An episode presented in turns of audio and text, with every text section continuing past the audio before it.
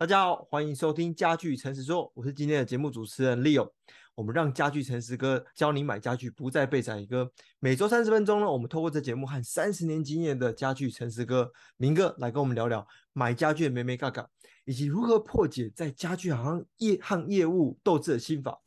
如何挑选家具，让你买对家具，不买贵，然后舒舒服服的成新家。早安，明哥。Leo 早安，各位听众早安，我是家具诚实哥。我不知道为什么，可能是因为慢慢有点年纪之后啊，以前年轻的时候不管睡什么床，我只要起来然后精神都很好。但慢慢的开始有年纪之后，我发现我睡我们家那个床啊，它是一个独立筒的床，但它其实有一点久。然后我每每天睡起来，我都觉得就是总是有一些地方不太对，然后就是脊椎啊还是哪边都不太舒服的感觉。然后我跟朋友聊的时候，他就他就告诉我说，你这个床垫如果已经有一点年年数的时候，叫我改换。那这时候我就让我让我想很好，那我就开始去去找啦，我就上网去搜寻，然后呃去一些实体百货，它那种呃居家居家用品的那一层，或者是到呃家具行，我就看，哇塞，我我觉得床垫这个学问应该不比。沙发还要来的少啊！光是看他们那个给我的每一个床垫的 DM 就厚厚的一叠，就是从乳胶床啊、独立床、独立筒床、水床、矽胶等等这种五花八门的床垫种类，究竟我应该要从这么多茫茫床海里面如何选到一张让我可以睡得舒适而且又睡得床呃长久的床垫？于是我今天就想要来请教明哥这个问题，就是我们究竟 要如何去挑选一张适合我们自己的床垫呢？所以我第一个问题，我想要请教明哥，就是以台湾市场来讲，我们来看，呃，究竟常见的床垫它有哪一些种类，有哪一些分类哦？然后各自的床垫，因为我看觉得哇，每个每个业务跟我讲，那床垫不管什么床垫，我都觉得很好，每个床垫我都觉得好像都可以买的感觉，所以我。但我相信，它各自的床垫它一定有不同的功能，有优缺点等等的。所以今天想要请明的明哥来跟我们聊，呃，分享一下，就是以你过去这样子三十年的经验啊，台湾市场的床垫究竟有哪一些常见的分类，还有各自的特性是怎么样，跟我们分享一下。弹簧床一般我们区分于说，就是既然是床垫哈，一般区分于我们比如说有里面有弹簧的部分，还有一种是无弹簧的部分啊。嗯那一般，比如说我们讲究弹簧的部分，它一般我们的弹簧的区分有两种的类型，一种是所谓的独立筒，它就是弹簧是个别的一一个带状式的独立筒。那另外一种叫做连接式的弹簧。哦，那当然这个弹簧这两个的差异点就是说，独立筒它会变成是个别的支撑，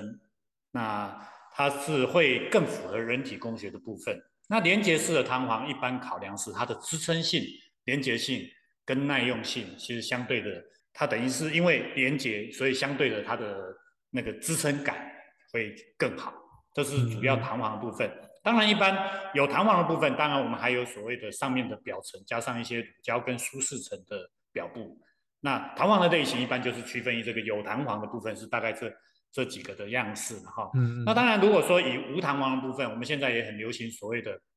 有一种叫做全乳胶的弹簧床，比如这样讲，它最高的部分可能甚至有二十公分的乳胶，那当然也有十公分或者五公分的乳胶的全乳胶的弹簧床，这是一种的样式。嗯、那还有第二种就是说我们所谓的记忆胶的部分，记忆胶有点像我们现在所谓的科技的棉，或者我们现在区分有些人所谓的科技泡棉或者是聚酯棉。这个是第二种的角度，当然这个里面也有很多的分类。嗯，如果说以记忆胶或者是科技泡棉或者是科技所谓的科技乳胶，那这些有很多的制作的过程跟里面的结构。其实纵观来讲，一般我们弹簧床分有弹簧跟无弹簧，它的价位其实落差很大很大。一般我们可能它的价位区分，可能其实说实在的，像我们甚至有一些。哎，低价的东西可能几甚至千把块也有，那当然上至十万、二十万的弹簧床都有。那当然，待会我针对这个部分也可以跟所有的听众来说明，那这个弹簧的差异性跟整体的架构。那整体的弹簧床目前床垫的类型就是区分于大概这几个样态这样子。刚我听到明哥讲到一个关键字，什么呃连接式弹簧吗？就是。这个我有听业务业务讲到，那但是我其实还是不太懂，哎，他有说他说哦，有弹簧的，有分连接式的，然后也有分独立筒的。哎，究竟连结式跟独立筒它的差别在哪边？然后各自有什么样的优缺点呢？好的，连结式一般我们是算是比较偏近于一般所谓的硬床的样式。嗯，哦，就是说现在其实我们有一些弹簧床，不是见得是每个人都适合适合软或者适合硬。嗯、一般我们会区分于所谓的用年纪来判断这个部分，就是说一般比较长者他们会比较喜欢睡偏硬一点的弹簧床。嗯、那连结式弹簧就是在这个部分，因为它是整个牵连的的本身的结构，那支撑性跟耐用性其实相对的来讲。它可能都会更适合我们一般，比如说，呃，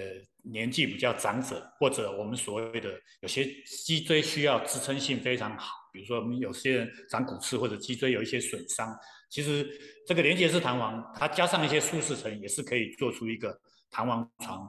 好的一个品质的样式。哦、那当然，独立筒。是在这近几十年来，我们在美国第一块独立桶开发出来之后，它针对，因为每一颗弹簧是单独式的弹簧，它并没有所谓的牵连式的影响，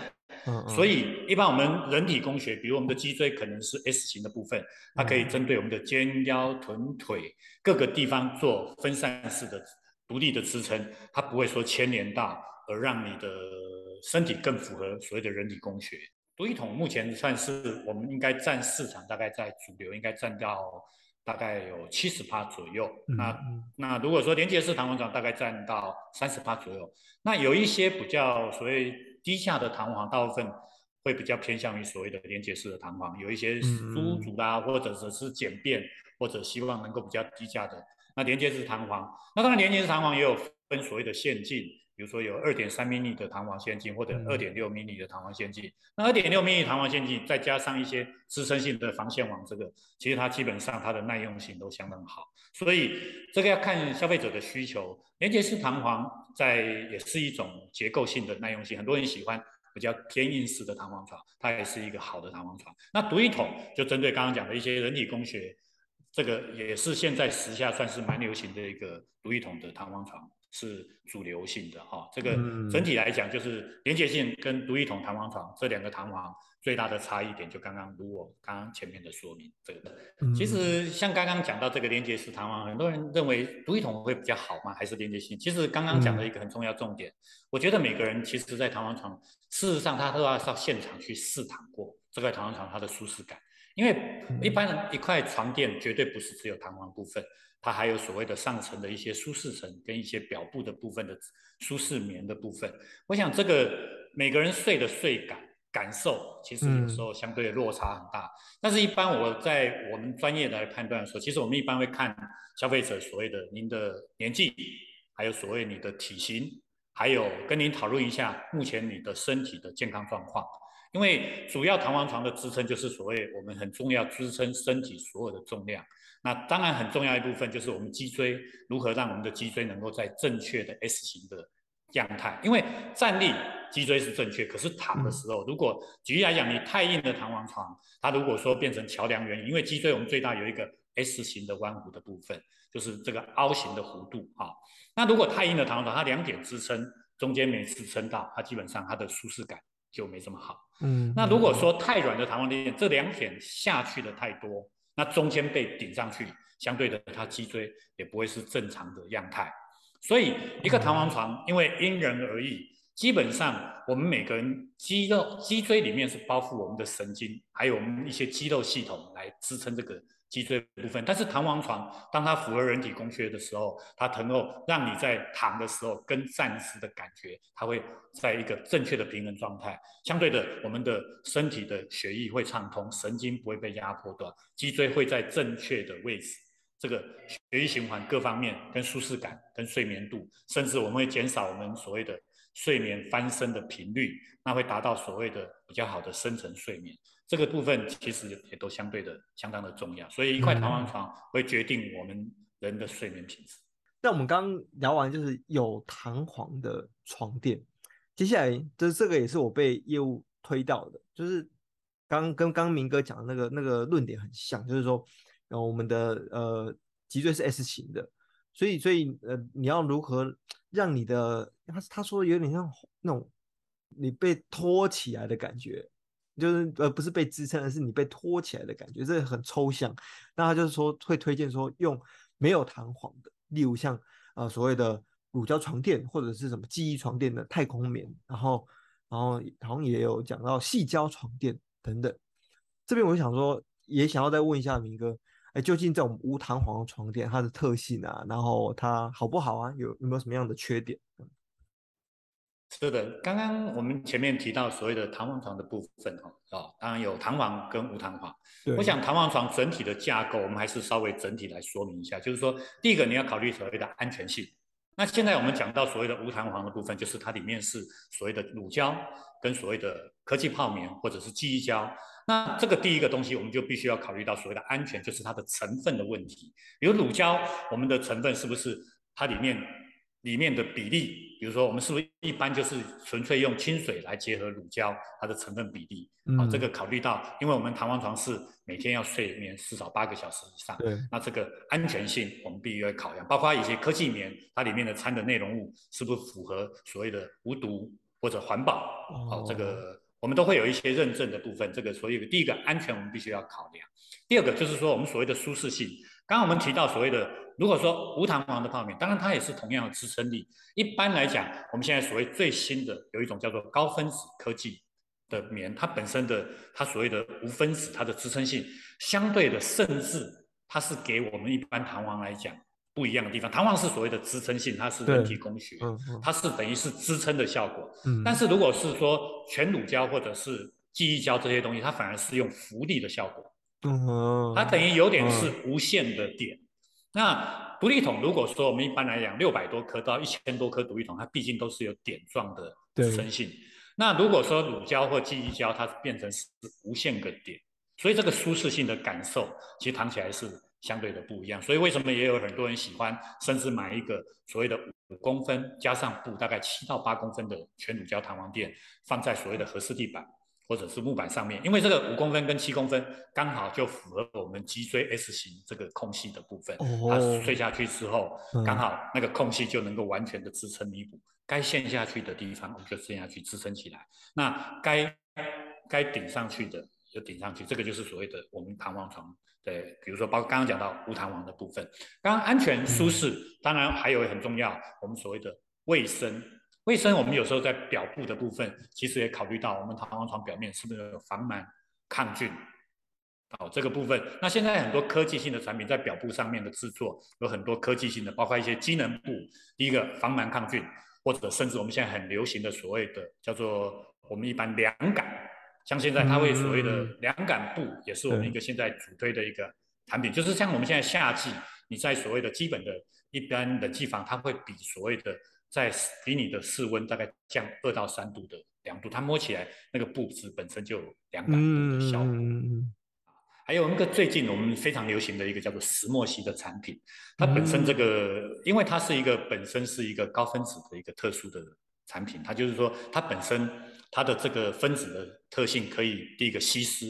还有它本身有一个热导性，让你自主的发热，让你变成你的热导性，让你可以促进你血液循环。这个石墨烯现在也是一个科技性的产品，所以在表布的部分，这个也是跟我们的健康也有很大的关系，包括我们刚刚讲机能的部分。刚刚我们讲到弹簧床。安全、舒适、卫生，最后还有一个很重要的健康的部分。嗯，那健康部分就刚刚我们讲的，从弹簧部分的健康，还有我们里面舒适层的健康，还有表面的表布的健康。当然，人生三分之一的时间在我们所谓的弹簧床的部分，这个健康其实是无价的。那如何找到一个专业的呃弹簧床的制作工厂，或者是一个门市通路，找到适合你的弹簧垫，那这个都相当的重要。那最主要，我觉得所有的消费者，因为呃产品千千百种，那最主要，我们一般专业的床垫公司，我们都会设计如何的配置的方式，如何适合所有的年龄层、各个阶段、各个的需求。那消费者应该主要还是要到门市来做试躺的动作，有时候可以试躺个，甚至可以试躺个，呃呃半个小时。或者十分钟以上，那你感受一下你的脊椎是不是在放松的状态？嗯，那这个对对我们选购弹簧床，基本上它的舒适度跟满意度相对的应该都会比较好。嗯，这是以上各位各位消费者的建议。接下来我想要问一下，就是这样听起来，我觉得好像每一个床垫它都各有各自的好坏。那如果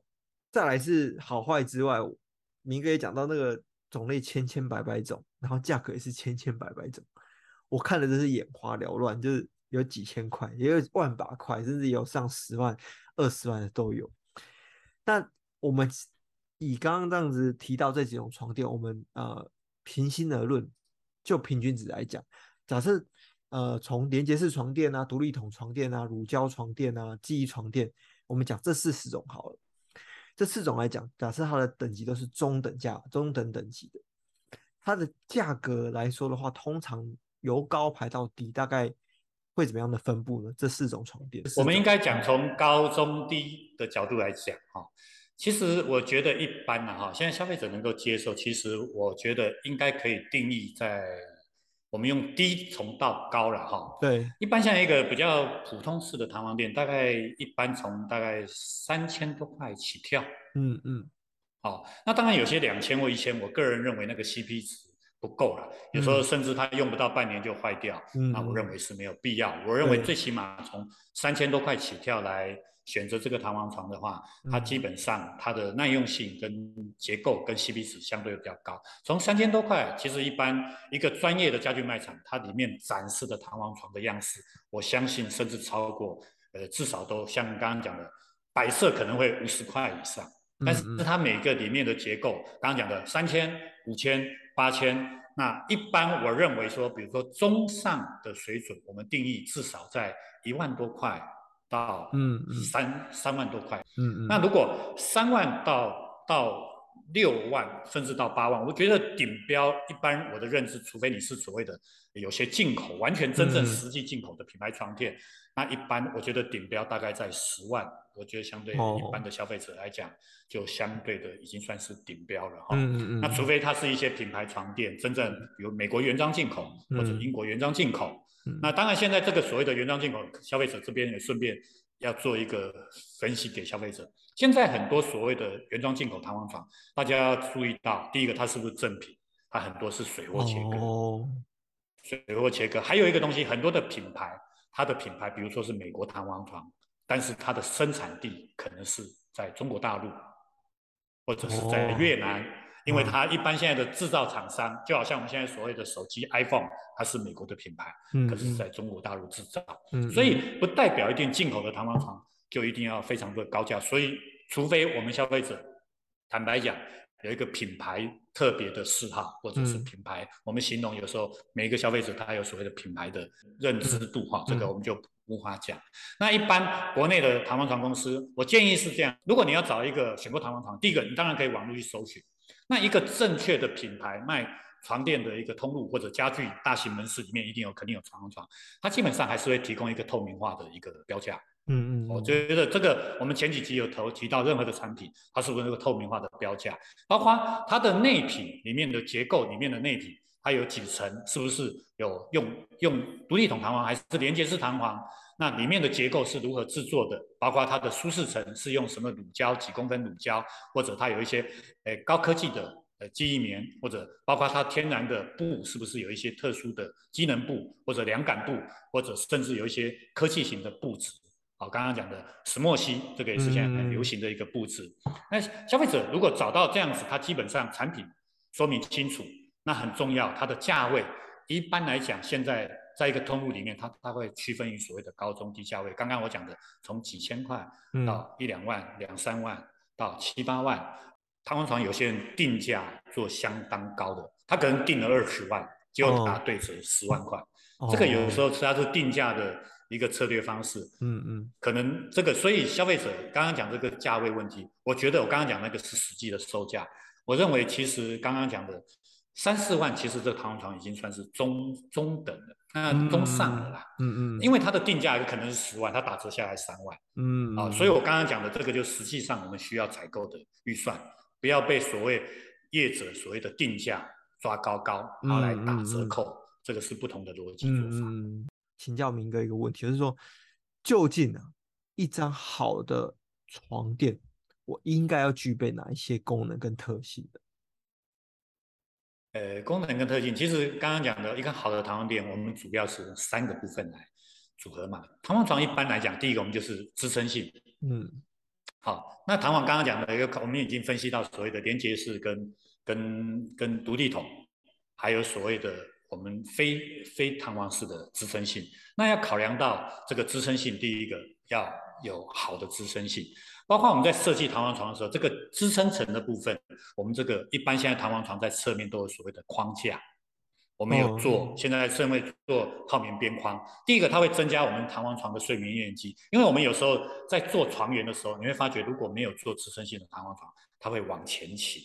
哦，那相对于我们在睡的时候，嗯、你就不敢睡在最边缘。嗯嗯，那有时候这个就影响到睡眠支撑性，包括坐的时候那个坐感都有支撑性的问题哈。哦、所以支撑性不只只有弹簧，还有所谓的边框的设计。比较好的弹簧床，它在旁边都会考虑到做支撑性的泡棉边框，或者是我们要做蝴蝶扣的一个钢，就是所谓的弹簧的部分，增加它的支撑性。这个是第一个部分。第二个就是我们所谓的舒适层。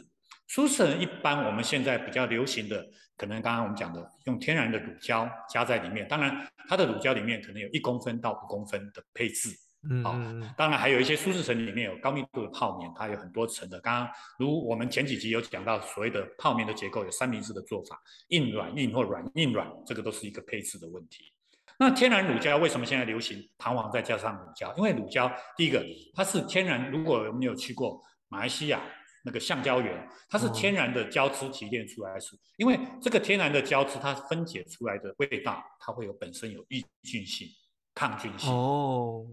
好，刚刚刚好，而且这个它刚好它的呃 Q 性跟柔软性，第一个它又天然，嗯、第二个它又有支撑性，第三个它有抗菌性，所以现在乳胶普遍使用在我们所谓的弹簧床里面的舒适层的部分。哦，这个是一个很好的材质啊，哈、嗯，所以第二个舒适层也会影响到我们弹簧床它我们选购的时候的品质，好，这个相当相当的重要，哦、相当相当的重要哈。嗯、那第三个我们考虑到支撑舒适的，第三个上面的表布，表布刚刚我们在前段的时候没有说到，表布一般来讲它的布质里面有，因为我们是用布质去针织这个纱，第一个它的布质是不是有舒适性？我们在触感。部分是不是好不好？那刚刚前面提到我们所谓的机能性的布料，像现在一般因为我过敏的体质相当的多，很多人比如说过敏性气喘，或者是呃比如说气候一改变的时候，它过敏的体质，所以这个布质现在很多机能性的布料，它会所谓的第一个防螨抗菌，好，这个是第一个，它的，因为我们一般有些透过这个布里面。它在针织的布质里面做过特殊的天然除虫剂的处理，它就有防螨抗菌。那还有我们现在很流行，刚刚讲到布质里面所谓的凉感，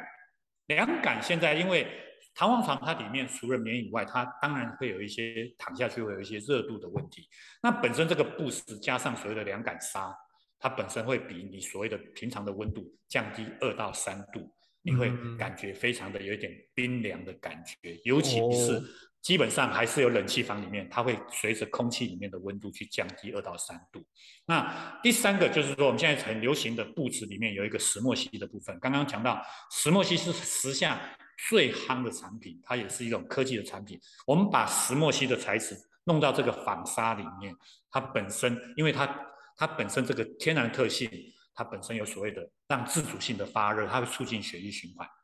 嗯，哦，还有一些吸湿排汗。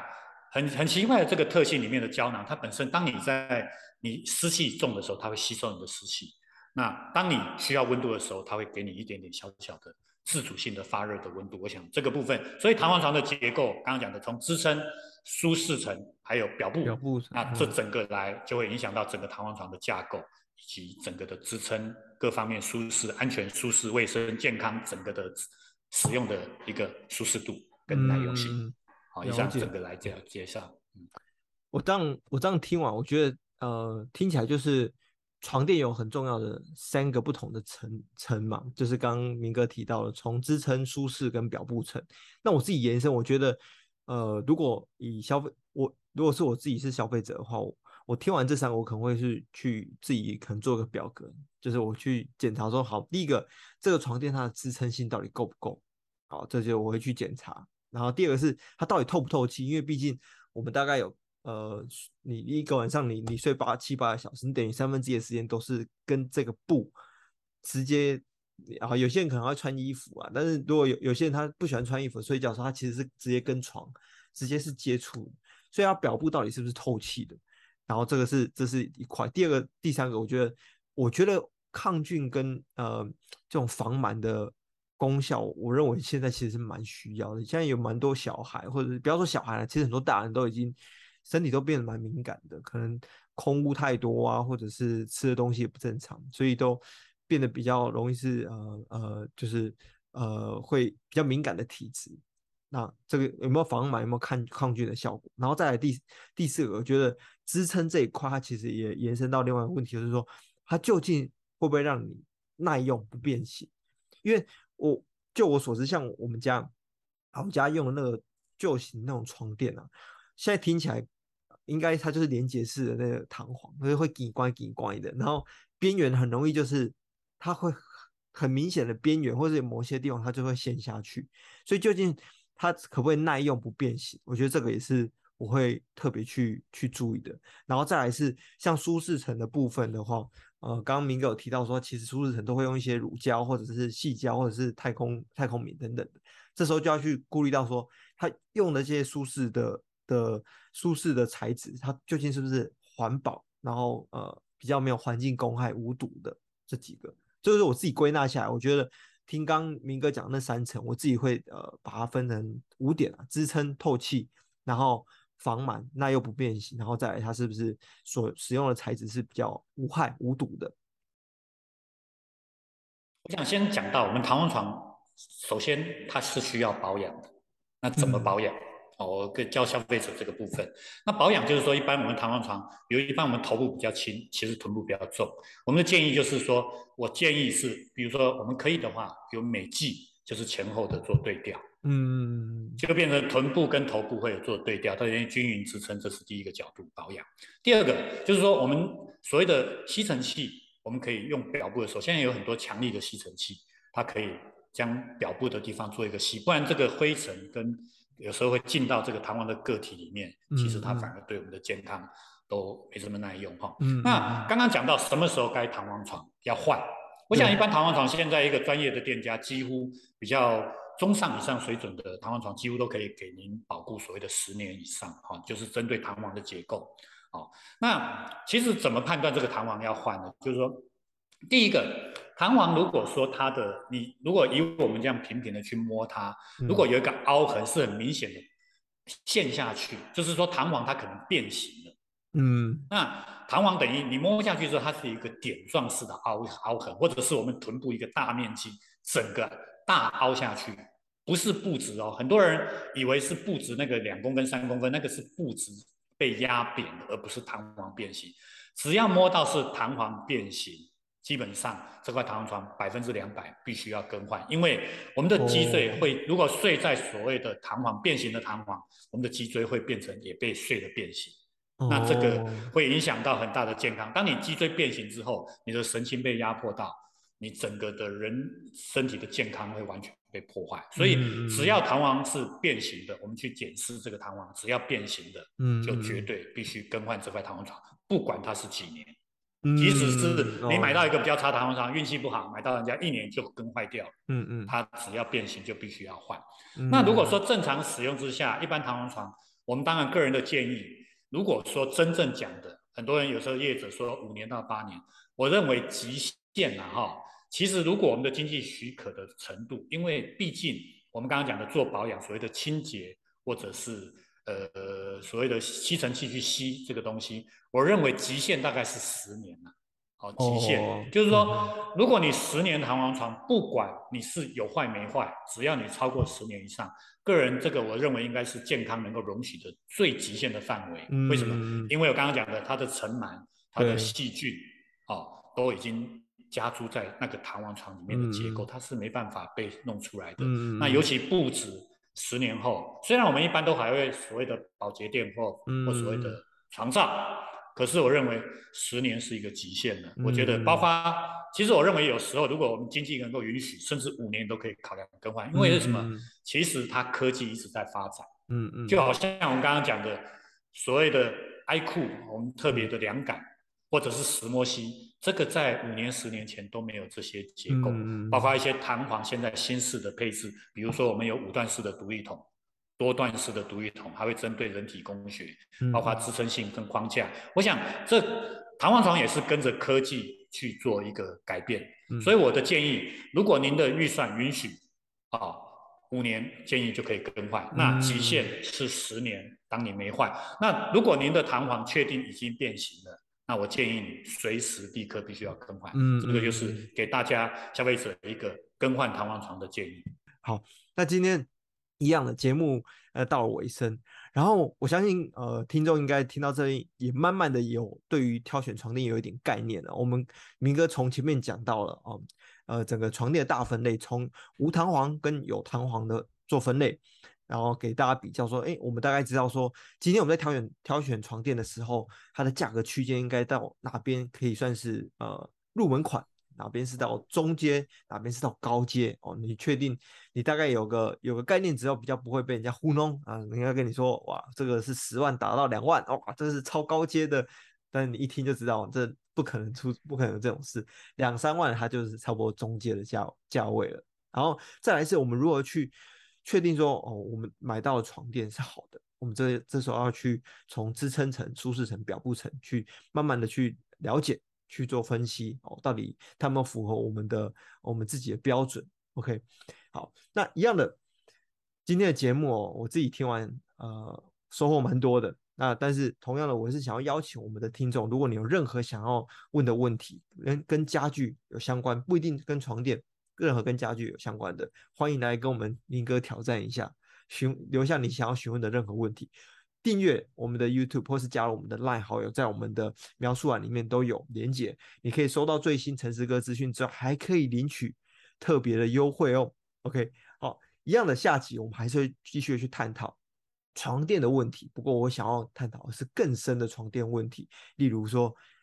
人家在讲床垫的时候，他可能会有一些常见的话术跟陷阱，如何去把它避掉？那再来，我们在床垫呃的挑选上，像是全乳胶床垫，这个我觉得它就是更深的一个学问，那就是说你到底要怎么去了解说他们乳胶床垫的制成过程啊，然后它材材料选用等等的。呃，那我们可以确保说买到一张舒适、安全，而且可以睡得长久的床垫。重点是买到一个好好的床垫，可以让你省了荷包，还可以让你身体健康。我觉得这是蛮重要，身体健康比较重要。OK，好，那今天的节目就到这边。那准时下礼拜一样的时间准时收听家具诚实说，让家具诚实哥带你买家具，不再被宰割。OK，我们下周见，拜拜。